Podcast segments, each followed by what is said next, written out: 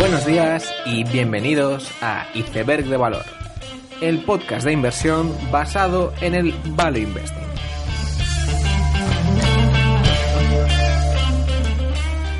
Bienvenidos los seguidores de Nassim Nicolás Taleb, bienvenidos a Iceberg de Valor. Una de las noticias más sonadas en esta semana ha sido pues como Morgan Stanley predice que, bueno, básicamente los próximos 3-4 años será difícil ganar dinero en el Standard Poor's y básicamente se suma a el sentimiento general de que la próxima crisis está cerca o que al menos eh, la bolsa o está sobrevalorada o, o será difícil que esto vaya más para arriba en los próximos años. Sin embargo, quizás para el que me haya oído en, durante cierto tiempo, sabrá que si peco de algo es eh, cierto sesgo a, al optimismo, lo cual no está mal. Y, y la razón por esto es que em, creo que em, cuando alguien es negativo sobre las acciones o la bolsa en general, es siempre una postura muy atractiva. Es decir, si alguien es muy negativo y piensa que la próxima crisis está cerca, de alguna forma genera cierta admiración en la gente. Dices, Joder, pues, para cuando dice eso, algo sabrá que yo no sé y bueno, mm, al ser tan precavido, de alguna forma parece muy inteligente. Eh, sin embargo, la persona que es muy optimista y que está bastante invertido suele dar la sensación de, joder, qué, qué ingenuo, ¿verdad? Que está invertido totalmente a saber lo que pasa y, y no está viendo los riesgos que el otro ve. Sin embargo, pues eh, creo yo que muchas veces esos, esas predicciones negativas suelen ser pues predicciones macro que está muy bien para hablar y, comentar la jugada, pero normalmente eh, la macroeconomía, o al menos lo que yo he visto, es que es difícil sacar, mm, pues bueno, eh, pautas concretas para invertir y más en concreto pautas concretas para beneficiarse de, ello. Entonces, con, con, esta idea un poco y viendo el sentimiento generalizado de que todo está muy caro y todo está muy arriba, esta semana he visto cómo Ken Fisher publicaba un artículo sobre una idea que me parece bastante curiosa, que es que eh, después del midterm elections en Estados Unidos, la bolsa ha subido ese trimestre el 87% de las veces eh, en, la historia. Es decir, eh, en, Estados Unidos hay unas elecciones generales que, que eligen el presidente y luego, eh, pues en, mitad de ese mandato, pues eligen el, el, Senado y el Congreso, creo. Y esto toca este noviembre, este, este octubre-noviembre.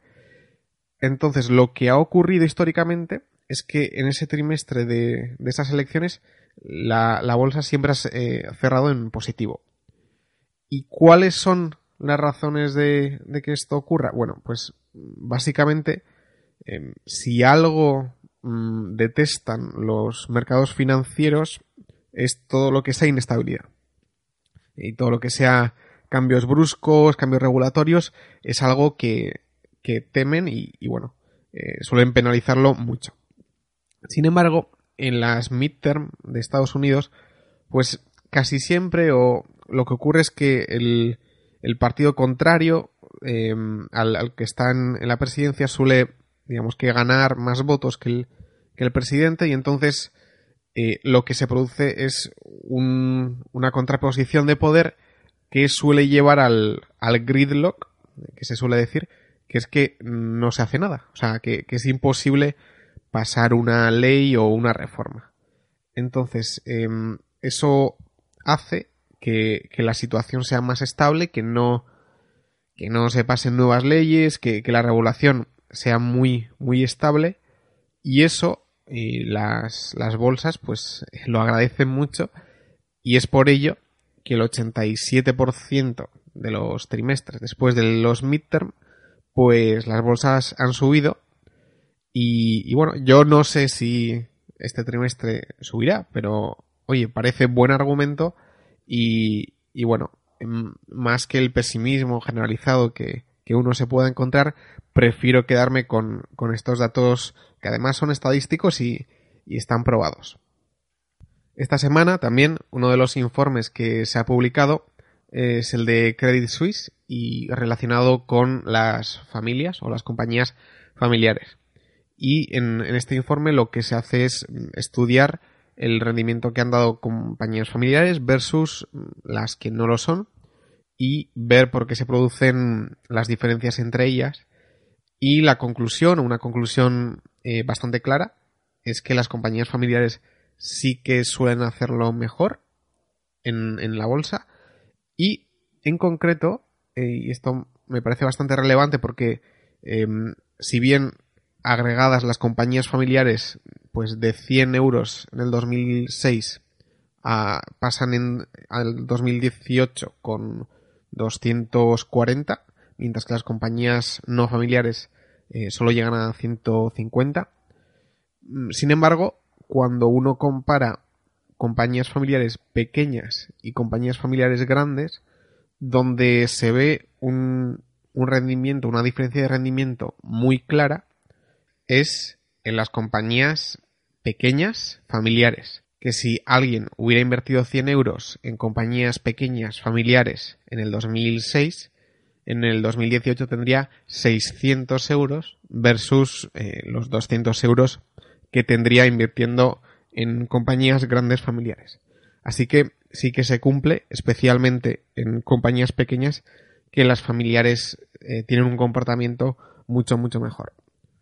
¿Y esto por qué ocurre? Pues para empezar, porque en compañías familiares el crecimiento de ventas suele ser más alto que en las no familiares. Eso para empezar.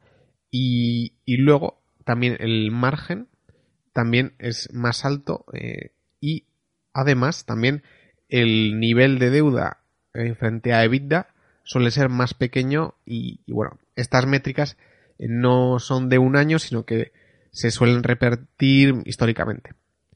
Además, por ello mismo, en las compañías familiares suelen tener cierto premium mm, en, el ratio per, digamos, y, bueno, ese ratio o ese, esa prima suele ir variando en el tiempo y de hecho justo ahora esa prima de las compañías familiares tampoco está tan alta, está como un 5% comparando con, con todas las compañías en, agregado. Por lo tanto, eh, los márgenes son más altos, las ventas crecen más. ¿Y esto por qué ocurre? Pues em, las conclusiones más importantes es que las compañías familiares sí que invierten más en CAPEX.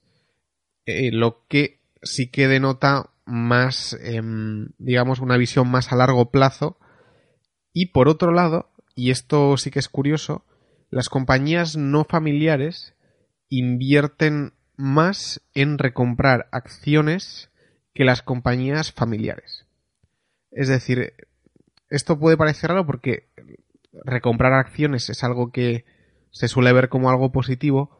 Sin embargo, el, gasto en CAPEX, mm, digamos que sí que tiene un, un aire o cierto sesgo a largo plazo mientras que el, recomprar acciones lo que te hace es, bueno, que el beneficio por acción sin hacer nada eh, te suba de forma, de forma muy fácil, mientras que el gasto en CAPEX tampoco se traduce en nada, lo cual sí que denota una visión más a largo plazo y es algo que las compañías familiares hacen y que un poco confirma la idea generalizada de que las compañías familiares sí que miran más a largo plazo. El tema que quería tratar esta semana, en el episodio, es el de convexidad y, bueno, las empresas por proyectos. El tema de la convexidad, pues es algo que Taleb trata mucho y, Álvaro Guzmán también lo, comenta mucho. Eh, sin embargo, como siempre, bueno, acabamos citando a, la misma gente, eh, querría poner otro ejemplo para, para intentar explicar lo que es la convexidad y de hecho, estaba viendo esta semana una entrevista a, Dan Bilzerian, que es probablemente la persona eh, más famosa en Instagram del mundo. Y es un señor que se hizo famoso, consiguió mucho dinero con, con el póker y además las apuestas. Y entonces él em, definía eh, un tipo de apuesta como negative free roll, es decir, una, una tirada extra negativa. Y eso em, en el mundo de las apuestas, él, decía que, por ejemplo, si yo te digo, si escalas este monte, yo te doy 10.000 mm, dólares.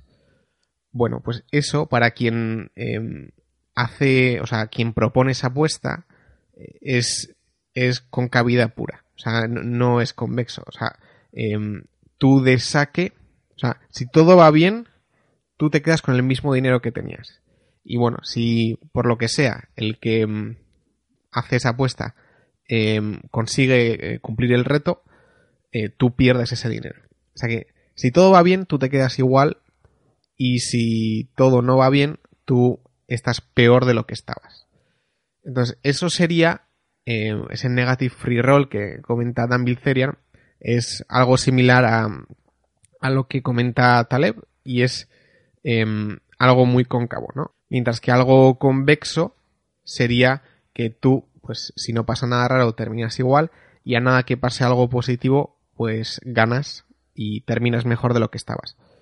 El tema convexo cóncavo tampoco, o sea, es importante entenderlo quizás, pero bueno, hay, hay cosas cóncavas que, que pueden ser buenos negocios o, quiero decir, al final vender una put pues es algo muy cóncavo, porque tú em, como, o sea, de saque lo, lo, mejor que te puede pasar es que ganes la prima y, y, ya está, mientras que si la empresa se va a la bancarrota pues tú pierdes todo.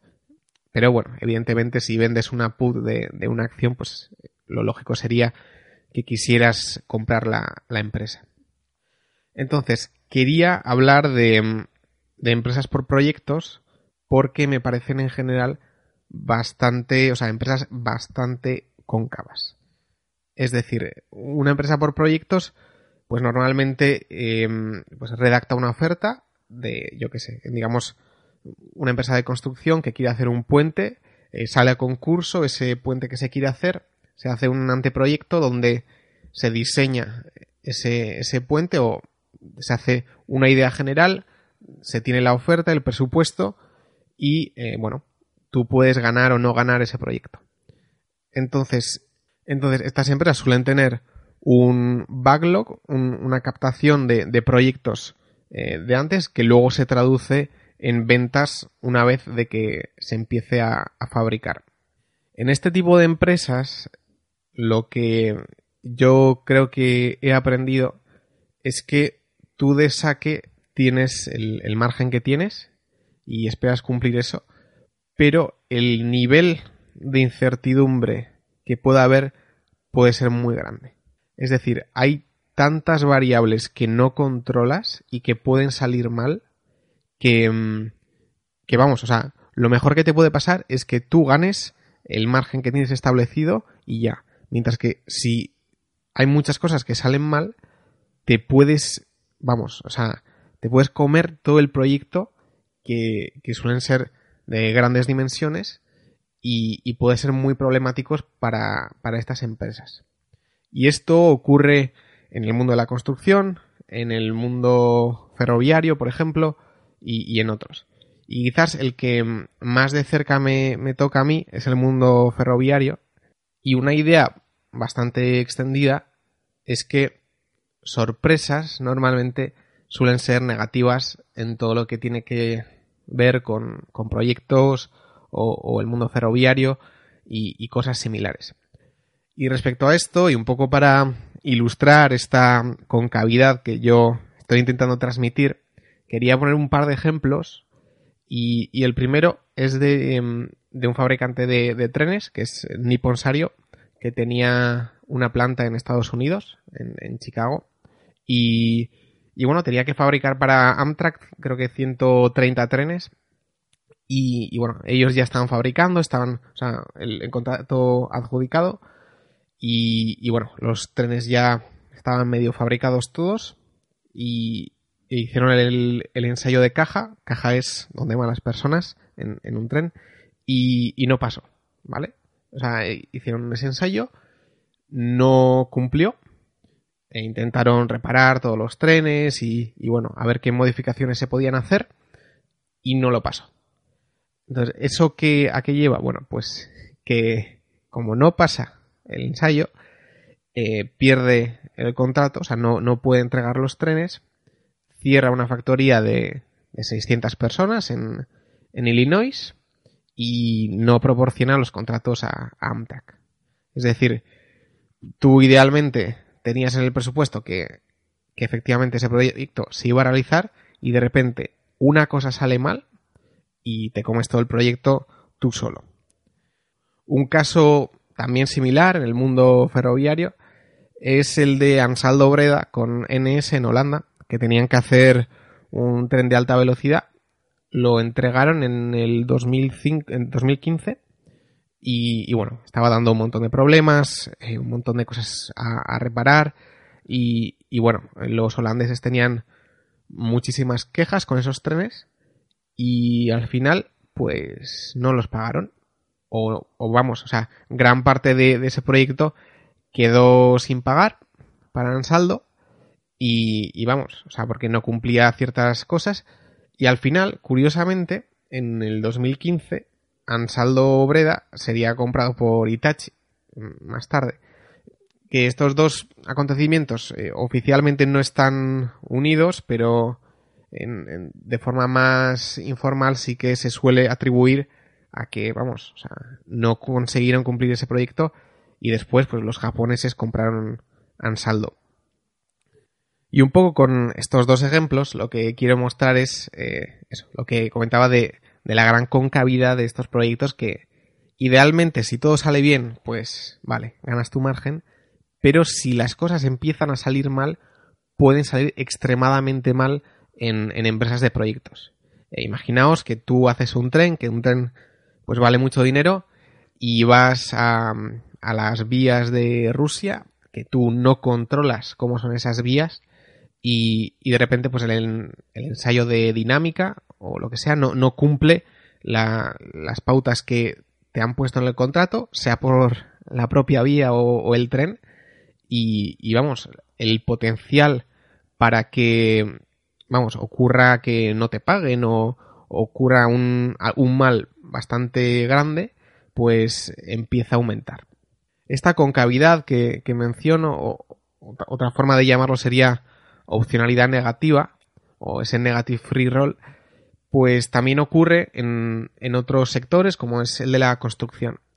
Y, y, en Estados Unidos, yo cogiendo dos empresas que en un principio se parecen mucho, eh, y estas son Comfort Systems y, y Limback, que ambas hacen instalación de, de equipos, bueno, de tuberías, de, de equipos eléctricos y similares en, en edificios. Sin embargo, eh, Comfort Systems, pues apenas da sorpresas trimestralmente y, y vamos, están cotizando a, a 1,5 veces ventas o así. Mientras que Limback sí que suele dar pues muchos problemas trimestralmente porque, bueno, que un proyecto ha salido mal, etcétera.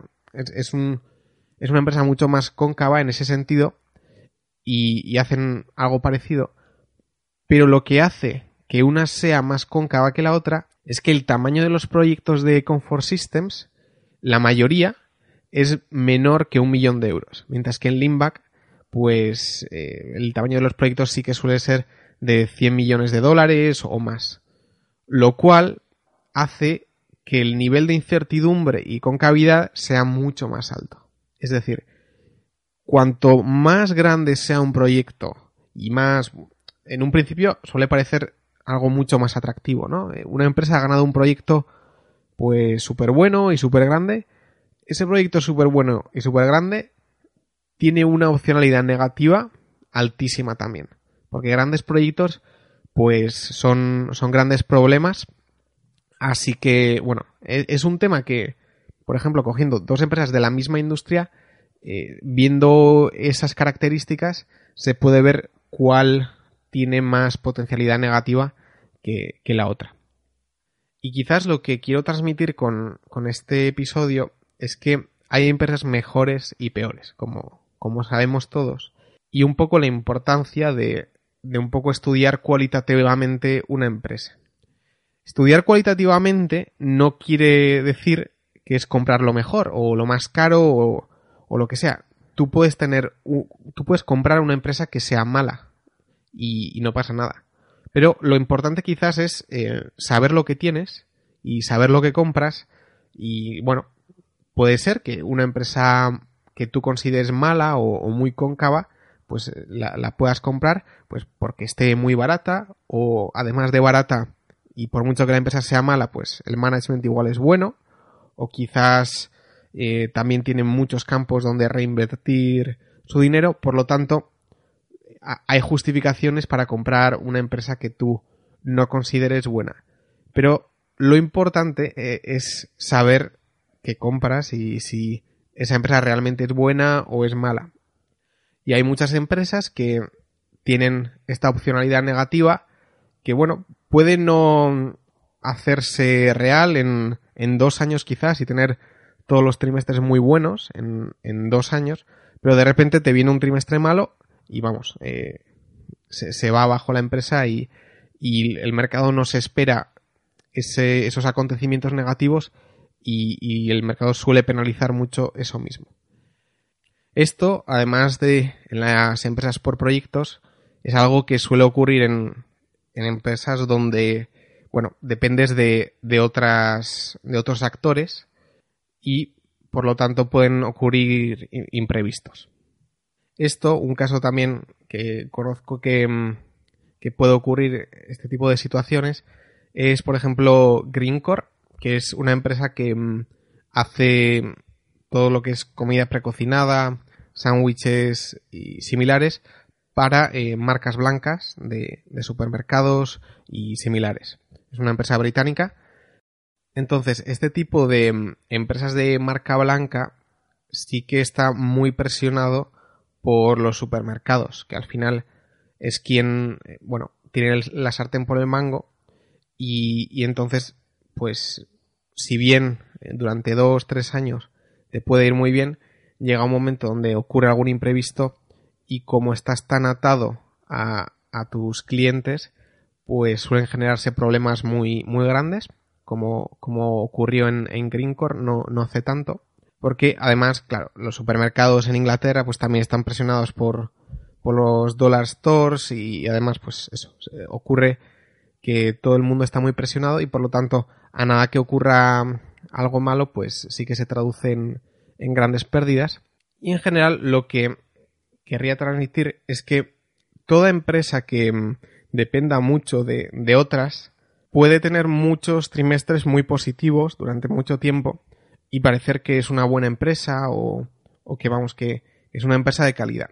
Sin embargo, hay que estudiar muy bien eh, de quién depende esa empresa, si, si depende de contratos y, de cosas que él no controla o, o, digamos que hay unos clientes que ocupan eh, gran parte de, de sus ventas y por lo tanto tienen un gran poder sobre él y son el estudio de estas cosas la que te permite ver eh, si hay es posible que ocurran estos eventos pues muy negativos porque ya que hay muchas veces durante periodos largos de tiempo donde ocurre que todo va muy bien sin embargo es donde más atento hay que estar y mejor hay que estudiar pues eh, quiénes son los clientes de quién depende una empresa digamos cuál es la, más fuerte de, esa cadena de, valor y, ver si la empresa que compramos es buena o no.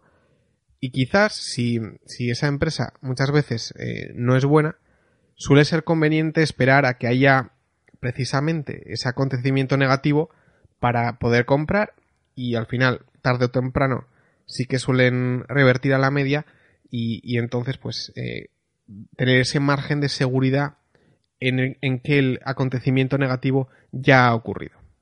Y con esta idea termino el episodio de hoy. Quería hacer un episodio bastante cortito.